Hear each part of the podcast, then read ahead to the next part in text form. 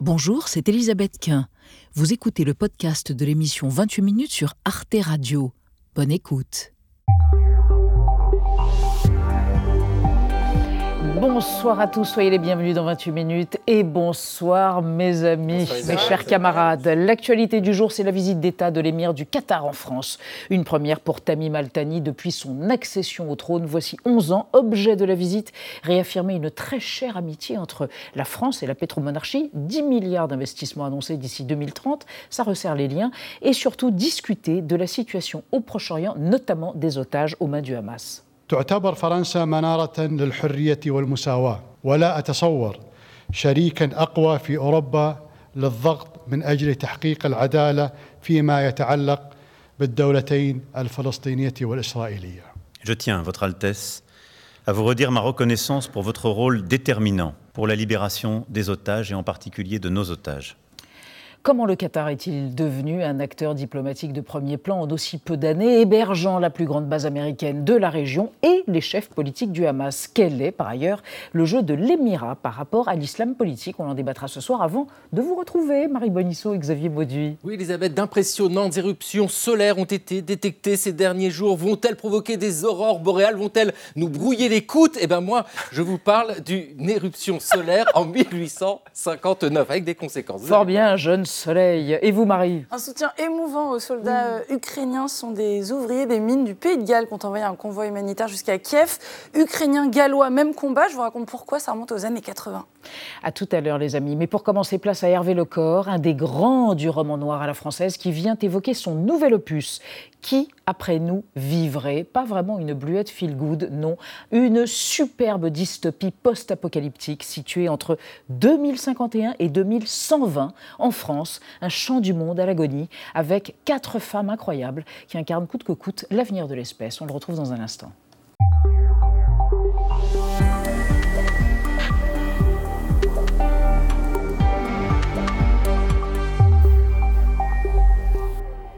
Hervé Lecor, bonsoir. Bonsoir. Je vous présente Adan Diaye et Frédéric Seyss. On est ravis de vous accueillir, Hervé Lecor. Euh, en janvier est sorti Chez Rivage Noir, votre dernier roman. Frère humain, Hervé Lecor, d'où vient ce titre si particulier à la scansion moyenâgeuse Qui, après nous, vivrait?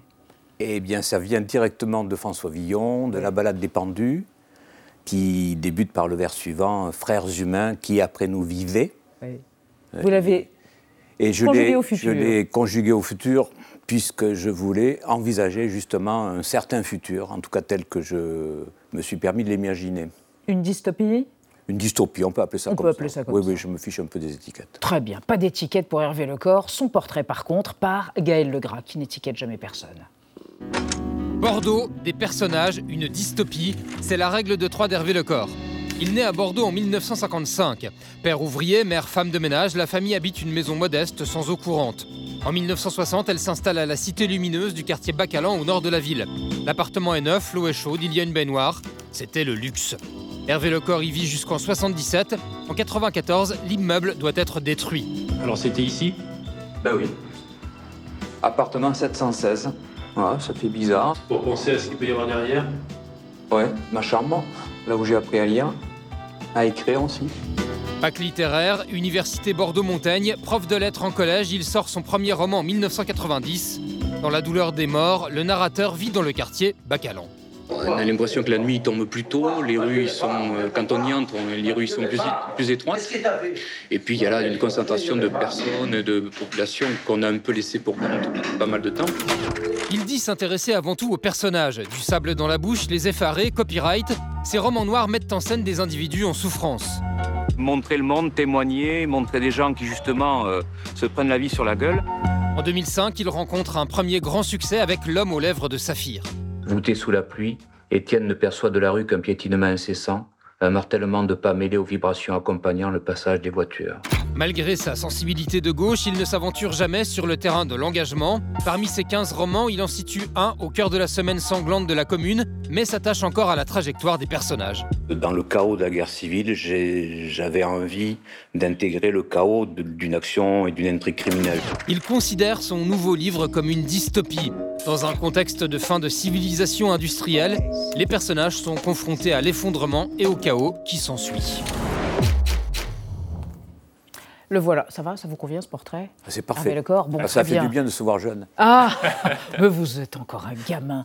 Euh, c'est une construction, une construction absolument virtuose, la construction de Qui après nous vivrait, puisque euh, ça se déroule sur 75 ans, entre 2050 et 2120 à peu près, et il y a des retours en arrière, et on repart en avant, et incessamment, puisqu'on suit la trajectoire de quatre femmes, Rebecca, Alice, Nour et Clara, qui se sont engendrées les unes les autres, et qui sont des femmes à la fois victimes et combattantes, euh, qui cherchent la lumière, des petits phares dans la nuit, et qui sont toutes un peu sorcières, en tout cas deux en particulier, très intuitives, hyper intuitives. C'est ça qui les sauve presque. Bah, oui, dans ce contexte d'effondrement général. Bah, je tenais beaucoup à ça. D'abord, à pas les, les, cantonner au rôle de victimes euh, que, que, des mâles surpuissants et guerriers devraient éventuellement sauver ou protéger. Et ensuite, euh, c'est pourquoi je l'ai fait combattante, je l'ai fait forte, euh, éventuellement euh, ne, renonçant pas à la violence pour se, pour se défendre. Et puis j'avais envie de, cette, de, leur donner un, léger don d'intuition, oui, de, j'aime bien les magiciens, j'aimais bien ce côté un peu de, de petite magicienne, c'est quelque chose qu'elles c'est un, un, don qu'elles ont quand elles sont petites. Elles arrivent à pressentir des choses, à les, à les, sentir presque de façon presque. Euh, euh, comment dire, sur, la, sur la peau, quoi, de façon épidermique, et puis mm. elles n'arrivent pas à le, dire, mais elles prévoient la petite, la petite Alice, par exemple, lorsque tout s'éteint au début, lorsque tout est, est en train de que ça figure, elle se met à hurler. Et ne sauter que lorsque le jour revient, comme si elle était en train de, de comprendre ce qui est en train de se, dé, une prémonition, Une prémonition de l'effondrement général, parce mm. qu'effectivement, au début, tout s'éteint, mais tout ne s'éteint pas provisoirement. C'est le grand effondrement post-anthropocène, d'une certaine manière, en tout cas, la cause est l'homme, très clairement. Mm. Et vous évoquez d'ailleurs à un moment donné l'année 2032 dans votre roman Hervé Le Corps, c'est l'année de l'effondrement, de l'ébullition climatique qui conduit à tout, c'est-à-dire à des dictatures des autocraties, des milices sanglantes, euh, des sectes, la secte du croissant et de la croix, des feux de forêt. Enfin, c'est une hantise absolue, c'est la vôtre. D'ailleurs, ce que vous décrivez dans ce livre, euh, dire que l'Apocalypse. Dire que c'est d'une hantise, ce serait bien, un bien grand mot, parce que c'est pas ça tout à fait qui m'empêche de dormir, mais euh, disons que c'est une véritable inquiétude en voyant l'état du monde et tel qu'il est en train de mal tourner. Mm. C'est-à-dire que finalement, je me suis contenté de pousser les curseurs un peu plus loin par rapport aux situations qu'on connaît aujourd'hui, que ce soit les situations géopolitiques ou les situations sociales, partout explosives, injustes. Bon. Et, en poussant ça, j'essaye de montrer un monde, en tout cas au début du, livre, avant, ce fameux effondrement, je montre un, monde au bord de la falaise. Et mm. il suffit en fait, en fait d'assez peu de choses pour que il chute vraiment. Vous évoquiez d'ailleurs à l'instant les situations sociales, vous ne cachez pas votre sensibilité de, de gauche. Est-ce que la littérature a joué un rôle dans votre éveil politique? Non, la littérature, non. Ce sont les événements. Ce sont les événements, c'est la façon dont, dont, je les ai, moi, d'abord perçus quand j'étais gamin puis ado, la façon dont mes parents aussi les ont vécus, ouvriers. Bon, Une famille euh, très engagée. Non, pas forcément. Non, non, pas forcément. Mais disons que mon père était ouvrier de, dans l'aéronautique et bon, en mai 68, il a, il a, il a occupé sa, boîte pendant trois semaines ou un mois. Mm. Euh, c'est évidemment des expériences euh, intimes, familiales, euh, voilà, qu'on ne passe pas comme ça. Et après, et, du côté de ma mère, c'était un engagement beaucoup plus concret, par exemple, de, aux côtés des femmes immigrées. elle a travaillé beaucoup avec elles. Ah à propos justement de l'engagement, vous dites je suis pas un écrivain engagé, je suis un citoyen engagé. Il y a un citoyen engagé, on le croise page 374 de votre roman Hervé Lecor, un homme perdu, presque fou, un vieux, c'est comme ça que vous le décrivez, qui a entendu parler d'une communauté de 500 personnes, la Cécilia, qui s'inspire d'une vraie communauté anarchiste de la fin du 19e siècle. Et votre personnage dit ils appellent ça la démocratie, ils n'ont pas peur des mots. Je croyais que c'était mort dans les années 30, 2030. Vous êtes pessimiste à ce point disons quant à nous et à nos démocraties. Disons que quand j'observe le monde aujourd'hui, j'ai nettement l'impression que la démocratie, la vieille démocratie, la vieille démocraceuse, comme disait le, il y avait un clown qui s'appelait Sol dans les années 80-70, qui parlait de la vieille, la pauvre vieille démocraceuse, disait-il, comme une pauvre femme qui serait maltraitée. Et là, j'ai l'impression qu'elle est en très très mauvaise posture, qu'elle est partout contestée, qu'elle est partout remise en cause, mm. que partout les, les totalitarismes mm. euh, ou les, les, les, les régimes, comment on appelle ça? Illibéraux, Illibéraux, euh, sont en train de gagner, de gagner la partie ou de gagner du terrain Mm. en tout cas. Et je crois qu'on a de gros, gros soucis à se faire mm. par rapport à ça, mm. oui. Et bon, euh, ne parlons pas de la menace Trump euh, par ailleurs. Enfin bon, je crois que de quel côté qu'on se, se, tourne, on, a, on peut être inquiet, oui, par rapport, ne serait-ce qu'à ça, cet instant démocratique qui, qui est né à la, à la, au mi-temps du 19e siècle et qui est en train peut-être de s'effilocher aujourd'hui. Alors, on va évoquer avec vous, Hervé Lecor, et avec Anna, une expérimentation autour des romans d'anticipation. Ça ne se déroule pas en France, bah oui, vous le sauriez, en Suède, oui, dans les écoles. Hein. Exactement. Depuis deux ans, de jeunes Suédois reçoivent un roman d'anticipation l'année de leurs 16 ans pour les préparer au pire. Et ce roman, il s'appelle Clara Fardiga, ça veut dire en français à vos marques prêts. Et le pitch en deux mots, le voici. Une panne informatique a paralysé euh, le pays et les personnages, uniquement des jeunes, vont devoir survivre dans cet environnement hostile. Et comme le raconte la journaliste du Monde, c'est l'agence suédoise de la protection civile qui a eu l'idée d'imposer la lecture de ce livre. Les jeunes reçoivent donc une lettre qui leur rappelle qu'ils doivent contribuer à la défense du pays en cas de catastrophe ou de guerre. Et ils reçoivent aussi une liste des indispensables à avoir chez soi pour tenir euh, au minimum une semaine en autonomie, de l'eau, de l'argent liquide, des médicaments, etc. Et une fois le livre terminé, eh bien, ils peuvent même connaître leur profil de survivant via un quiz en ligne. Alors ils sont soit fixeurs, hein, c'est celui qui prend les choses en main, prépeur, celui qui est prêt pour n'importe quel désastre, ou encore collaborateur, c'est celui qui aide les autres. Hervé Lecor, vous, est-ce que vous trouvez que c'est une bonne idée en tant que prof euh, que vous avez été est-ce que vous auriez fait lire votre livre à vos élèves, par exemple, pour les préparer au pire ah, euh, euh, je ne sais pas si j'aurais fait lire mon livre, mais je sais que j'avais travaillé avec mes, avec mes élèves de troisième sur la route de, de Cormac ah. McCarthy. Euh, le roman sur le, apocalyptique. Bah, le chef-d'œuvre absolu et indépassable, à mon avis. Et, et, je les avais fait travailler là-dessus. Mais bon, évidemment, la question n'était pas de les préparer euh, le but n'était pas celui-là, le but était plus littéraire, travailler un peu sur la, matière extraordinaire de ce, de ce livre. Non, c'est troublant et c'est curieux comme, comme idée, parce qu'on a l'impression, en plus, tenir huit jours, euh, oui, hmm. et après. Hmm. Hmm. Euh, et ensuite, ça, on a l'impression qu'on les prépare plus à une forme de survivalisme qu'à une vraie, véritable prise de conscience de l'état dans lequel nous sommes et de ce qu'il faudrait faire pour pour empêcher le pire ou en sortir. Mmh. justement, une dernière question, Hervé Lecor, à propos de Cormac McCarthy. Vous dites, euh, j'ai une forme d'éthique parce qu'en fait, il n'y a rien de plus facile que de pondre une scène gore et vous vous évitez d'écrire, de décrire euh, une scène de viol ou une scène de massacre ou, de, ou un martyr infligé à un de vos personnages. Mais d'une certaine façon, est-ce qu'il euh, n'avait pas une éthique, même s'il a décrit dans Méridien de sang des scènes épouvantables abominable de barbarie qui se déroulait aux États-Unis euh, au XIXe siècle bah, Je crois que l'éthique de, de Cormac McCarthy, c'est d'abord son, son, écriture, c'est la, la, la, la, poésie barbare hein, dont il entoure l'action mm. de ses personnages. Et, et, elle est là, je crois, la distance que lui parvient à prendre avec les horreurs qu'il raconte. Mm. Et vous n'êtes pas un poète barbare, vous? J'aimerais bien. J'aimerais bien être poète, un peu moins barbare peut-être. Formidable. Hervé Lecor, chéri Vage Noir, qui après nous vivrait Merci, Merci d'être venu sur Arte dans 28 minutes. Merci Hervé Lecor. Et nous passons à notre débat sur le Qatar à l'occasion de la visite d'État de l'émir Al-Thani en France. Les liens entre la France et la pétromonarchie sont riches et complexes, y compris sur le plan fiscal d'ailleurs. Comment comprendre qu'en quelques années l'émirat soit devenu un acteur diplomatique absolument incontournable et un médiateur dans la guerre entre Israël et le Hamas? Quel est le jeu du Qatar par rapport à l'islam politique Toutes ces questions évoquées après la mise au point de Sandrine Le Calvez.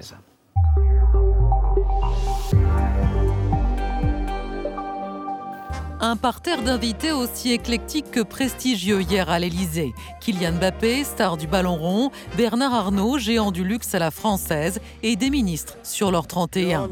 Une soirée en l'honneur de l'émir du Qatar. Et Tamine Ben Alman Al Thani n'est pas venu les mains vides il s'est engagé à investir 10 milliards d'euros dans des secteurs clés de l'économie tricolore. En France, nous allons investir davantage dans de nombreux domaines. Les infrastructures, l'hôtellerie, le secteur de la santé et de la technologie.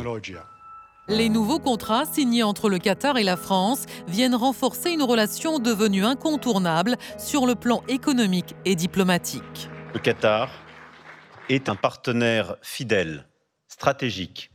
À travers les crises internationales, nous n'avons eu de cesse de resserrer les liens entre nos pays. La France et le Qatar sont chacune à leur manière des puissances d'équilibre.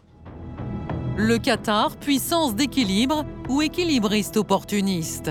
Grand comme un département français, le petit émirat gazier richissime s'est spécialisé dans le rôle de médiateur, comme en ce moment pour négocier une trêve et la libération d'otages retenus par le Hamas. Après la remise en liberté de deux Américaines le 20 octobre, les États-Unis n'avaient pas manqué de saluer la médiation du Qatar.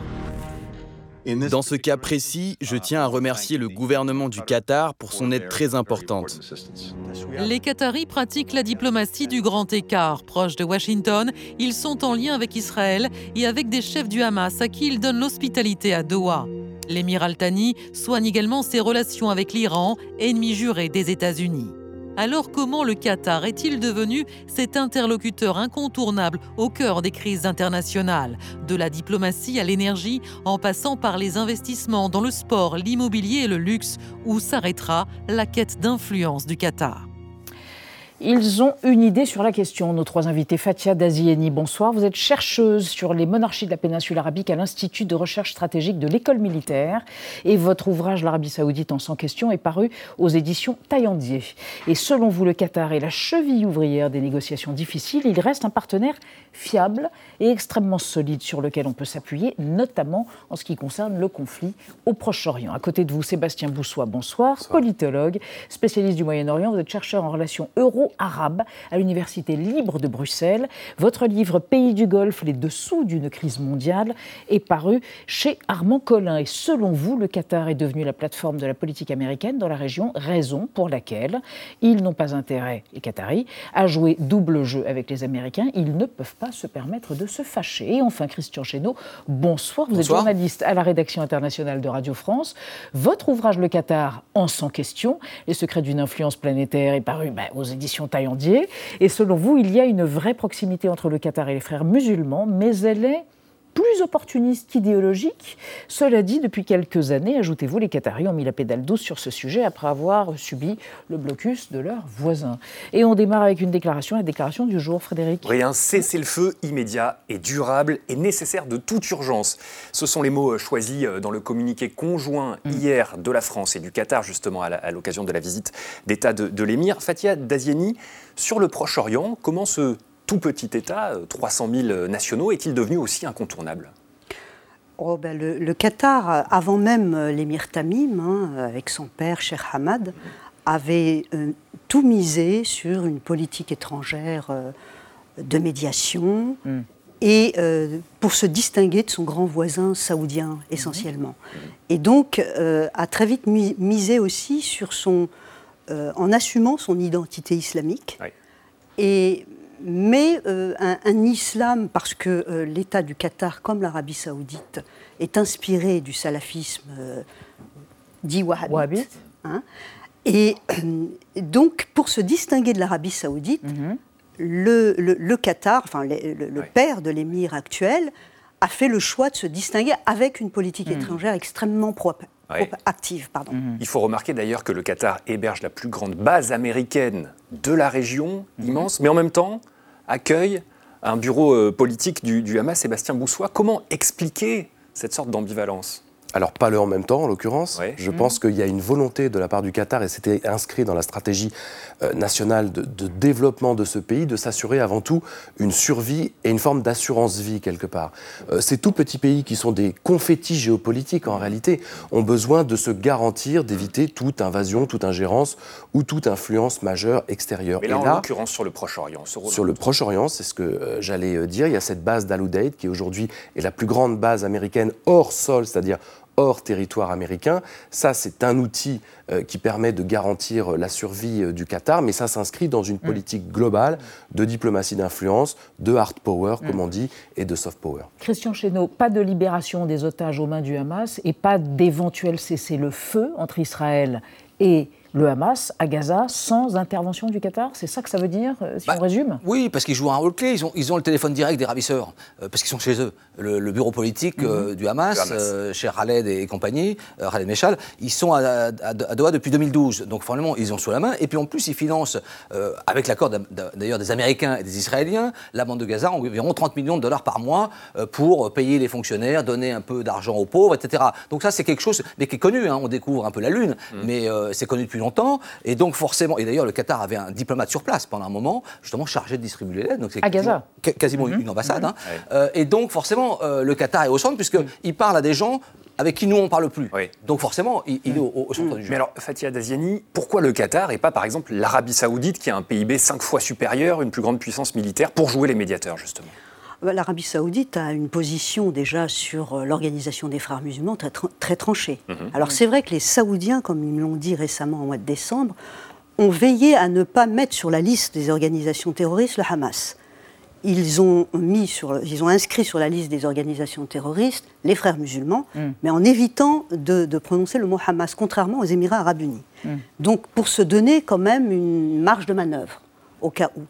Mais euh, l'Arabie saoudite a délaissé le champ vraiment aux Qataris et aux Égyptiens. Il ne faut pas oublier le rôle de Mhm. l'Égypte Mhm. aussi. hein. Qui est aussi médiateur pour les Absolument.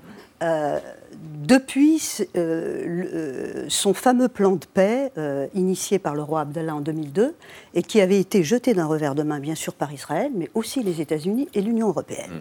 Et ensuite, en- après la guerre civile entre le Hamas et le Fatah en Palestine, eh bien, l'Arabie saoudite a également essayé de, euh, euh, si vous voulez, mettre fin à cette guerre fratricide avec le fameux accord de la Mecque en 2007 qui a échoué et donc les, les Saoudiens se sont un petit peu fatigués et ont laissé le, le Qatar, le Qatar manœuvrer. agir, oui. Absolument. Alors le Qatar qui euh, subit évidemment de, de nombreuses critiques, par exemple celle de ce ministre des Finances d'Israël. Pour lui, aucun doute, le Qatar soutient le terrorisme. Écoutez cette publication postée il y a un mois sur les réseaux sociaux.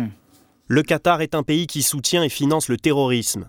L'Émirat est le parrain du Hamas et est largement responsable des massacres commis par le Hamas sur les citoyens israéliens.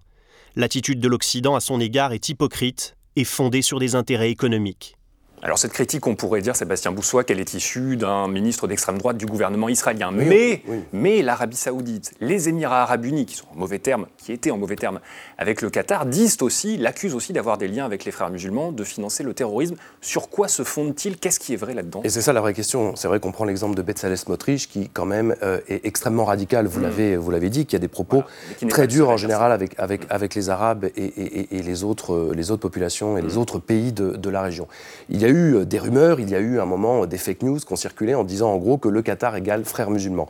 Je crois qu'il faut aujourd'hui, euh, et Christian l'a dit d'ailleurs, prendre du recul par rapport à ça. Quand on était dans le contexte des printemps arabes, on savait très bien qu'un certain nombre de pays essayaient d'influencer pour une évolution démocratique d'un côté. De l'autre, des pays avaient plutôt tendance, notamment l'Arabie saoudite et puis un peu plus tard les Émirats, à soutenir des régimes autoritaires ou le retour d'autoritaires ou de militaires, tout simplement, parce que Mohamed Ben Zayed est un militaire et qu'il aime bien être en, euh, Mohamed en Ben famille. Zayed, c'est le leader des Émirats C'est arabes le leader des Émirats arabes unis, absolument. Il aime bien rester en famille.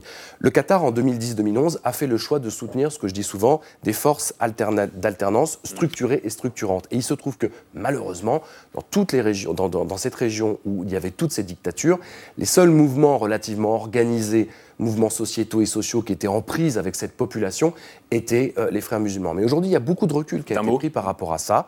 Euh, je crois qu'aujourd'hui, euh, le Qatar s'est largement désolidarisé. Et puis, le Qatar a perdu, en réalité. Il n'y a plus un seul pays dans la région qui est gouverné par les frères musulmans, si ce n'est la Turquie, mais c'était déjà le cas bien Mm. avant les printemps. Christian Chesneau, le Qatar, euh, partenaire de l'islamisme, presque à son corps défendant, comme le dit votre voisin. Il y a eu plusieurs époques, mais il y a aussi des époques aussi troubles. C'est-à-dire qu'on parle évidemment des printemps arabes, mais il y a eu des accointances, un- peu sulfureuses euh, avec des gens en Syrie, euh, du, d'Al-Qaïda. hein, où Mm. on sait bien qu'il y a Des eu groupes radicaux. Oui, où le Qatar a aidé. Donc, au Sahel, au Mali, en Libye, il y a eu quand même, c'est pas non plus, Mm. euh, c'est pas le, le blanc mouton, voilà. Mais, mais c'est vrai qu'aujourd'hui, ils se sont calmés parce qu'ils se sont pris un coup de bâton euh, entre 2017 et 2021, où les, les, les, les- les- les- comment dire, les voisins lui ont fait un blocus. Et là, il est obligé de, de revenir un peu sur revenir sur médiation, on parle à tout le monde, avec le feu vert des Américains. Mais les talibans euh, afghans ont toujours un bureau au Qatar? Oui, mais c'est parce que, mais ça c'est les Américains qui ont justement sous-traité au Qatar un bureau pour commencer à faire des négociations avant la chute de Kaboul. Et pendant la chute de Kaboul, qui va aider à faire un pont aérien pour récupérer les ressources ben, C'est le Qatar avec Qatar Airways. Donc plus d'ambiguïté au niveau du Qatar, vous diriez? Non, mais clairement, après le blocus, le Qatar a, fait des concessions. Mm. Hein. Euh, ils, ont, euh, ils se sont un peu désolidarisés, je crois, avec euh, certains leaders islamistes. mais globalement, certes, le Qatar a perdu sur, le fait que les frères musulmans sont aujourd'hui totalement éclipsés partout dans le monde arabe, mais le Qatar n'a absolument rien perdu suite à son boycott par ses deux voisins, puisqu'il mmh. n'a renoncé à rien. Hein. Et moi, je veux bien qu'on suspecte le Qatar euh, pour ses accointances islamistes, mais il y a également des, ambiguïtés des, autres voisins. Hmm. Des voisins qui, euh, euh, effectivement, se, désolidarisent complètement des, réseaux fréristes de, hmm. l'islam des frères musulmans, mais qui financent aussi des groupes salafistes très durs. Christian. Les Émirats arabes unis, notamment au, Yémen, les, certains groupes salafistes très durs, ou en Libye. Est-ce qu'à votre avis, Christian Chesneau, ce sujet du financement du, terrorisme a été évoqué par euh, Emmanuel Macron au cours de ses entrevues avec euh, l'émir, ou bien ça n'est pas du tout le, bon contexte pour le faire? Je ne sais pas si c'est à... Non, parce que là, on est dans une négociation sur les otages, sur le cessez-le-feu à Gaza, sur l'aide humanitaire. Emmanuel Macron, justement, c'est pour ça qu'il y a eu des relations un peu aigre-douces entre euh, l'émir et, Macron, parce que justement, Macron était très à cheval sur la question de l'islamisme, le communautarisme. On sait que le Qatar a financé en France mhm. des mosquées, des associations en, dans toute l'Europe, hein, euh, un peu sous le manteau. Et donc, euh, Emmanuel Macron. Un tabou? Comment? C'est un sujet tabou? Non, moi, avec Georges Manuel, on avait fait un livre sur Qatar Papers où on révélait un peu les, réseaux, les financements. C'est-à-dire qu'il y a eu un moment, une période dans les années effectivement 2010, les révolutions arabes, où il y avait une espèce de Qatar qui était très entreprenant sur toutes ces questions. Mhm. Emmanuel Macron était très vigilant. Euh, il a effectivement mis l'euro là. Il y a eu des, visites là-bas, d'ailleurs avec Laurent Nunez, le patron de la sécurité, qui a fait passer des messages parce qu'il y avait encore des zones d'ombre. Mm. Aujourd'hui, c'est peut-être moins le cas. Euh, et aujourd'hui, Emmanuel Macron, finalement, c'est un petit peu rabiboché parce qu'il était très proche de MBZ. Et aujourd'hui, on, tourne on tourne un peu la page. C'est ça. Emmanuel Macron, 2017, se rapproche des Émirats arabes unis, Mohamed Ben Zayed. Et puis, finalement, à l'expérience, Sébastien Boussois, le Qatar n'est pas si infréquentable? Oui, je crois que euh, d'ailleurs c'est intéressant de voir cette sorte de, de, relais présidentiel. On sait que Sarkozy était plutôt euh, avait une, une, affinité et a ouvert un boulevard au Qatar en France. Ensuite, François Hollande a plutôt été proche de, l'Arabie Saoudite avec euh, Jean-Yves Le Drian et, et je crois qu'Emmanuel Macron. Qui était au dîner hier soir, par ailleurs, qui était à l'Élysée hier soir. On a, on a des preuves. Mmh. Et, et, par ailleurs, je crois qu'Emmanuel Macron, je ne suis pas sûr qu'il avait une mmh. vision si stratégique et si euh, au départ intelligente ou analysée que ça en réalité. Je crois qu'il s'est dit, tiens, je vais peut-être aller un peu au milieu. Sauf qu'effectivement, euh, les Émirats arabes unis en 2017 sont quand même à la manœuvre, avec, en tout cas en sous-main largement euh, devant l'Arabie Saoudite pour mettre, déclencher ce, blocus contre le, contre le mhm. Qatar. Euh, les Émirats arabes unis, entre-temps, euh, soutiennent des présidents pas si fréquentables que ça. Je pense à l'Égypte, par exemple, ou certains dirigeants pas plus fréquentables au Soudan. Donc il y a vraiment une, à un moment un point de bascule où Emmanuel Macron s'est dit aussi, avec la guerre en Ukraine et en Russie, on a aussi besoin euh, de gaz, on a aussi besoin d'investisseurs. Et quand l'émir arrive avec un tel plan de financement, je pense que ça fait aussi de l'oxygène pour la France. Vous faites allusion au plan de financement de 10 milliards d'ici 2030. milliards qui sont promis. Et voilà. une promesse. Hein. Oui, oui c'est une promesse. Mais c'est comme le Téléthon, ça évidemment. Mais voilà, c'est déjà, c'est enclenché en tout cas. Alors justement, la zone d'influence que représente la France pour Doha, on va en parler avec vous, Anna. Les milliards du Qatar en France, passé, présent et à venir. Voilà, les 10 milliards hmm. donc, qui ont été annoncés hier et qui viennent s'ajouter à des investissements déjà conséquents réalisés à Paris et sur la côte d'Azur ces dernières années. Dans le sport, déjà, évidemment, on sait tous hein, que le PSG est aux mains des Qataris euh, depuis 2011, mais le pays sponsorise aussi le sport équestre avec le prix de l'Arc de Triomphe, mhm. qui s'appelle d'ailleurs désormais le Qatar Prix Arc de Triomphe. Et puis le, le Fonds souverain qatari détient des participations à hauteur de 25 milliards d'euros dans nos entreprises du CAC 40, l'hôtelier Accor, Vinci, Lagardère, Veolia, Total ou encore LVMH. Le Qatar est d'ailleurs très présent dans le secteur du luxe et de la mode depuis le rachat du printemps, boulevard Haussmann à Paris, de l'immeuble du traiteur Fauchon, place de la Madeleine, le maroquinier Le Tanner et les marques de haute couture, Balmain et Valentino, et même de grands hôtels de luxe ont aussi été rachetés ces dernières années et rénovés grâce à une fiscalité très avantageuse pour les Qataris qui sont exonérés d'impôts sur les plus-values immobilières. Dans leur portefeuille désormais l'hôtel Le Peninsula, le Royal Monceau, le Concorde de Lafayette, l'Hôtel du Louvre et l'Intercontinental à Paris. Et puis à Cannes, ils détiennent aussi le Carlton et le Martinez. Fatia Daziani, est-ce que euh, ces investissements, c'est juste pour faire de bonnes affaires ou est-ce que derrière, il y a des attentes peut-être un petit peu plus euh, politiques? Alors oui, effectivement, c'était les, soupçons. Euh, avec les fonds souverains, hein, qu'on soupçonne d'avoir un agenda politique stratégique, mais que mmh. ce soit le fonds souverain qatari ou émirati. Hein. Mais euh, euh, la France ne fait pas exception dans ces investissements. Euh, la moitié de Londres appartient au Royaume-Uni. Oui, le Royaume-Uni, beaucoup d'investissements.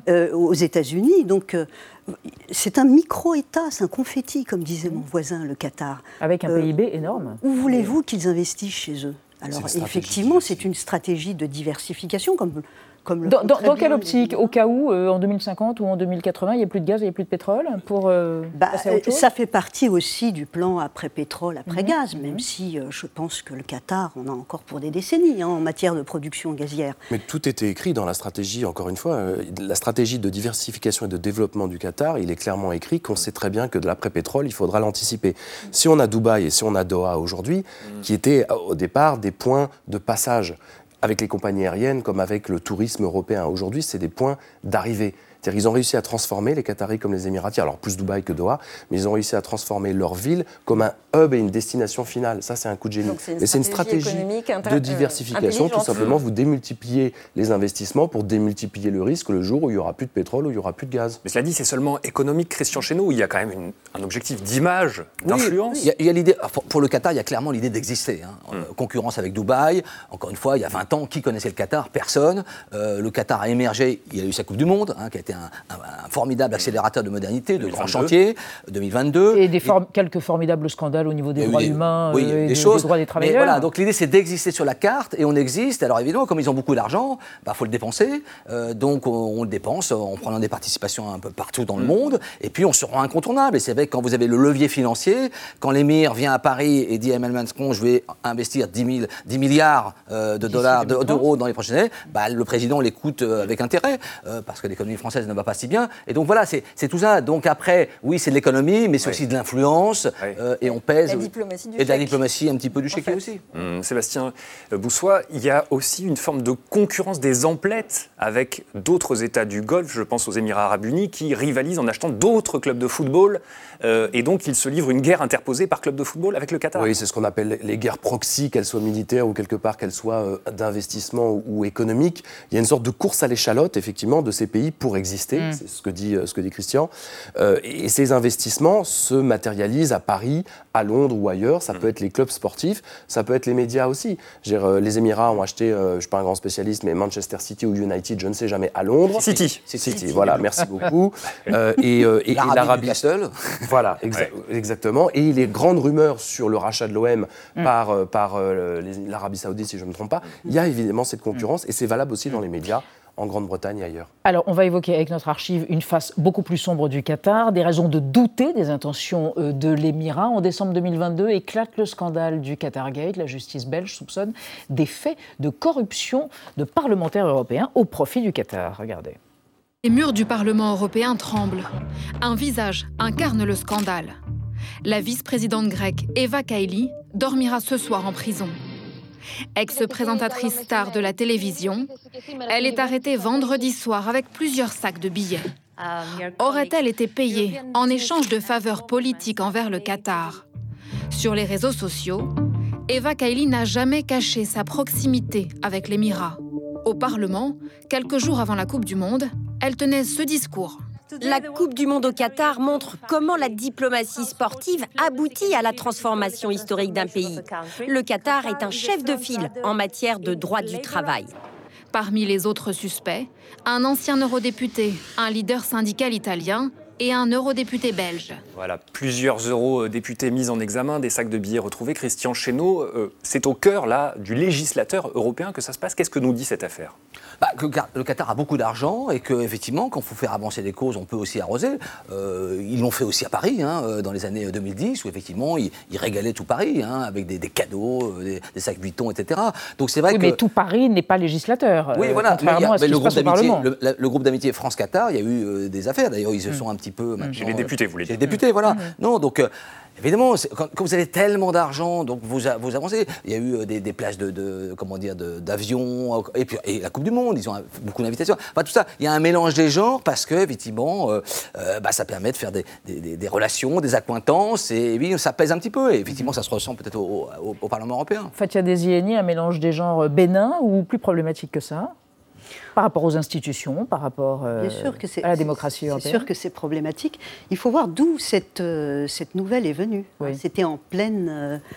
Euh, c'était en pleine post-guerre du Golfe, en guerre, crise du Golfe entre le Qatar et les Émirats arabes unis. Il mhm. faut voir aussi d'où les informations viennent. Qu'est-ce que vous voulez dire? Et bah donc cette, cette rivalité, compétition entre, mhm. entre ces micro-États qui, qui euh, effectivement a révélé ce, scandale. Hein. Ça arrive en pleine Coupe du Monde. Euh, je ne vais pas dire comme par hasard, c'est quelques eurodéputés, c'est quelques personnes probablement de toute évidence au Qatar. Mais après des plaidoyers pro-Qatar, on les a vus. Oui, oui mais après il y a eu des failles sur la justice belge qui ont été clairement révélées. Le fameux, euh, le fameux juge d'instruction qui est parti pour des histoires d'affaires entre son fils et une des prévenues, Maria Arena, qui n'a pas été approchée suffisamment tôt. Et puis Panzeri, cet ah. eurodéputé qui avait déjà mis en place une structure en fait d'offres d'offres corruptibles. Euh, ça veut dire qu'il y avait déjà à l'intérieur cette machine. Il a proposé au Maroc, il a proposé à la Mauritanie. D'autres ont peut-être dit oui, d'autres ont peut-être dit non. Et puis voilà, le glissement. Je veux bien, mais moi j'explique dans mon bouquin, il y a quand même une diplomatie de la Rolex, des cadeaux, qui est ancienne, qui est, assez, je dirais. pour les pays. Voilà, voilà, bien sûr, bien sûr. Ah le Qatar en, particulier, avec des moyens considérables, a été pris quand même la main dans le sac. Euh, voilà, plusieurs fois. Donc c'est pas non plus tout le monde, le beaucoup le, font sans doute, mais c'est vrai que le Qatar, avec effectivement ses immenses tristesses, il y a une tendance effectivement en diplomatie aussi, ce qu'on appelle la diplomatie euh, du carnet de chèques, effectivement pour résoudre des crises, par exemple avec le Liban, bah, tout le monde reçoit avec sa valise. Il y a quand même l'idée de liquéfier les rapports avec, avec de l'argent, c'est ce que je veux dire. C'est une jolie expression, Christian Chesneau, liquéfier les rapports. Merci à tous les trois d'être venus débattre autour de notre question du jour concernant les relations entre la France et le Qatar et aussi le Proche-Orient. On reste dans l'actualité avec Marie Bonisseau, Xavier Maudu à propos d'une gigantesque éruption solaire récente en fin de semaine dernière avec euh, les images de la NASA à l'appui et une histoire qui fait chaud au cœur. Vous allez voir des mineurs gallois qui ont retourné l'aide reçue de mineurs ukrainiens il y a 40 ans. Mais d'abord, les mots vedettes de l'actualité par Thibault Dolt. Ce soir, c'est MeToo Garçon, euh, lancé par l'acteur Aurélien Vic, qui a été abusé par son agent alors qu'il n'avait que 11 ans. C'est entendu. Hashtag MeTooGarçon. MeTooGarçon. Le MeTooGarçon. Un hashtag repris sur les réseaux sociaux. Qu'est-ce que ça veut dire? Exactement ce que ça dit. Merci de m'en dire un peu plus. Entendu. La vie secrète des mots vedettes. MeToo garçon désigne la version mâle du hashtag MeToo, terme anglais pouvant se comprendre par ça m'est arrivé aussi, symbole d'une révolution sexuelle initiée sur les réseaux sociaux, la prise de parole publique des gens du cinéma victimes d'agressions sexuelles et viols. MeToo garçon a été lancé jeudi par un acteur abusé enfant par son agent. L'homme de 43 ans écrit De 11 à 15 ans, j'ai été abusé par mon agent et d'autres membres de mon entourage. J'ai porté plainte à mes 16 ans car il le faisait à d'autres. Je l'ai envoyé en prison. On était plusieurs gamins au procès, il a pris 5 ans. Jusqu'à 25 ans, on m'a proposé des rôles en échange de faveurs. On a tenté de me droguer, souvent. Selon l'INSEE, seuls 13,7% des victimes de violences sexuelles sont des hommes, mais parmi eux, 60% ont moins de 15 ans et un tiers moins de 10 ans. Proportion bien supérieure que chez les femmes, respectivement 30% et 11%. Le showbiz a connu son lot de récits sordides de vedettes accusées par des garçons de leur avoir servi de chair à joie. MeToo est né en 2007 lorsqu'une activiste noire d'Alabama, elle-même abusée dans son enfance, encourage de jeunes victimes de viol à dire MeToo pour partager leur peine. Dix ans plus tard, en plein scandale sexuel Weinstein, une actrice américaine exhorte les victimes sexuelles hollywoodiennes à révéler leur sort sur Twitter d'un inéquivoque MeToo. D'abord générique, MeToo s'est spécialisé en MeToo inceste, MeToo politique, MeToo gay, MeToo média, MeToo théâtre ou désormais MeToo garçon qui génère déjà de nombreux témoignages. Autant de tweets d'ail jetés sur le vampirisme sexuel généralisé de petits pygmalions, plus pig que lions.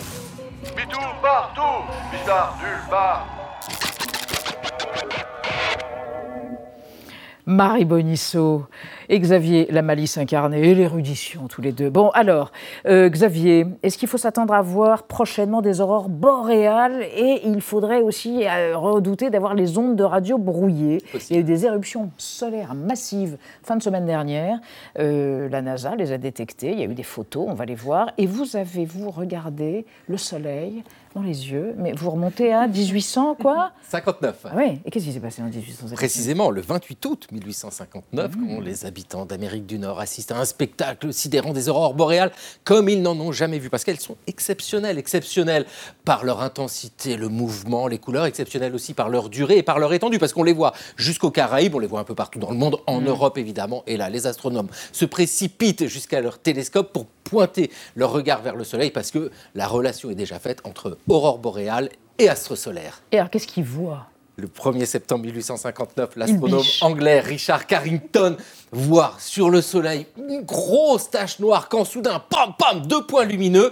Il a vu une éruption solaire là en direct exceptionnelle. Bon, ça en même temps, personne ne le sait. À ce moment-là, les gens, ce qu'ils constatent, ce sont de belles aurores boréales. Si vous avez des scientifiques avec leurs outils de mesure qui constatent que le champ magnétique de la Terre a un petit peu chamboulé. Non, ce sont surtout les opérateurs du télégraphe électrique qui sont touchés par ce qui vient de se passer. C'est quelque chose de très intéressant. En Belgique, à Bruxelles et partout, d'un seul coup, une petite cloche sonne. Cling, cling, cling. Ça veut dire qu'un message vient d'arriver. Il se précipite. Ah, pas de message. La même chose le 3 septembre. L'opérateur de Boston écrit à son petit pote à Portland pour lui dire S'il te plaît, coupe pendant quelques minutes. L'autre lui répond J'ai déjà coupé la ligne. Et celui de Boston dit C'est dingue, moi aussi. Alors tous les deux concluent Ça a l'air de mieux marcher, Ouais. même sans les batteries. Ok, et alors le phénomène là de brouillage, ça dure longtemps? Non, quelques jours seulement, jusqu'au 7 septembre, ce qu'on appelle aujourd'hui l'événement de Carrington, du nom de celui qui l'a observé. C'est vrai, ça a marqué les esprits par les aurores boréales et par les perturbations, perturbations qu'il faut nuancer. Parce que ça va, ça va, il s'est pas passé grand-chose quand même. Oui, il y a eu quelques euh, mouvements sur le télégraphe électrique, bien sûr, mais, mais le télégraphe marchait hein, sans problème. Non, ce moment-là est très intéressant parce que alors que l'humain pense maîtriser complètement la nature, eh bien, ça nous rappelle que le progrès technique, lui aussi, peut attraper un coup de Oui, soleil. qu'il n'est pas prêt de maîtriser le soleil. hein, l'humain. non, mais attendez, mettez vos lunettes de soleil, euh, cher Xavier. Alors, Marie, les mineurs du Pays de Galles ont envoyé un convoi d'aide humanitaire aux mineurs ukrainiens qui combattent sur le front en ce moment même. Et c'est une solidarité assez poignante et bouleversante qui est née il y a une quarantaine d'années. 40 ans exactement. Ouais, exactement. ouais, Qui a dit que l'internationale ouvrière était morte Ouais. Les mineurs gallois et ukrainiens sont des frères, c'est pas moi qui le dis. C'est Vassil Yavorski, un mineur ukrainien justement qui a reçu cette semaine ce convoi de médicaments et de matériel qui a été acheminé depuis Cardiff et préparé par le syndicat des mineurs du sud du Pays de Galles. Ils ne nous ont pas oubliés, a réagi euh, Vassil. Pour comprendre cette phrase, il faut remonter à un événement majeur de l'histoire ouvrière euh, britannique et même mondiale. Ce sont les grèves de 1984, exceptionnelles par leur ampleur, leur durée, leur dureté. De mars 84 à mars 85, ça a duré un an, euh, cette grève. Le syndicat qui était à l'époque le plus puissant d'Europe, c'est l'Union nationale des mineurs britanniques, euh, décide de coordonner une lutte dans tout le pays, le sud du pays de Galles. Y participe activement, il y a énormément de mines, pour s'opposer à ce qui était à la base euh, la fermeture de 20 mines de charbon. Je vous dis la fin de cette histoire, elles vont fermer et d'autres suivront après euh, aussi. Alors à l'époque, la première ministre, c'est Ah. une certaine Mar- Margaret Thatcher. Ouais. Elle s'est jurée de réduire en miettes ce qu'elle appelle le socialisme non démocratique. C'est comme ça qu'elle parle des syndicats. Et pour ça, en plus d'avoir préparé des stocks de charbon à côté euh, des usines, euh, euh, des centrales électriques pour pallier aux pénuries s'il y avait la, la grève, en plus de moyens policiers quasiment militaires, hein, il y a des escortes blindées pour accompagner les jaunes, les non-grévistes qui vont à la mine, et ben les conservateurs au pouvoir ont l'idée de réduire au minimum les aides sociales des familles. Alors comment est-ce qu'on tient une grève pendant un an euh, sans argent? Et ben il y a un élan de soutien international qui va se monter. D'Allemagne, d'Italie, du RSS, vous avez des mineurs qui arrivent pour soutenir pour soutenir cette grève, qui font des collectes. Et ce Vassil, justement, Yavorski, qu'on a vu au début, euh, il a fait don à l'époque de son salaire. Et c'est ça que les Gallois euh, n'ont pas oublié. Il y a d'ailleurs une ancienne élue euh, du pays de Galles qui se souvient dans le Guardian qu'elle avait fait visiter à l'époque un supermarché aux mineurs ukrainiens qui étaient venus et qui n'en revenaient pas de voir le nombre de produits qu'il y avait en rayon parce qu'ils arrivaient de l'autre côté du rideau de fer.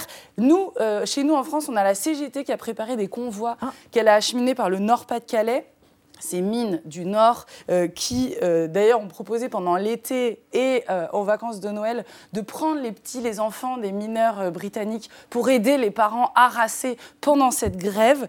bref, ça a marqué énormément de monde. Ça a marqué aussi le début de la fin du charbon anglais. Hein. Honnêtement, ça a été une défaite. Ils n'ont absolument rien obtenu à l'issue de cette grève. C'est la victoire symbolique du néolibéralisme. Les livres d'histoire en font évidemment un tournant de l'affaiblissement mm. du monde syndical, mm. mais on voit avec cette histoire qu'il reste quand même quelques miettes de cette solidarité de classe. Ces miettes, elles sont quelque part dans une boîte de médoc en ce moment à l'Est. Mine de rien, la fraternité. Ça reste. Magnifique histoire. Hein Merci mes amis, merci à vous de nous avoir suivis. On se retrouve demain à 20h05. Bis demain, non, bis morgen. Tchuss.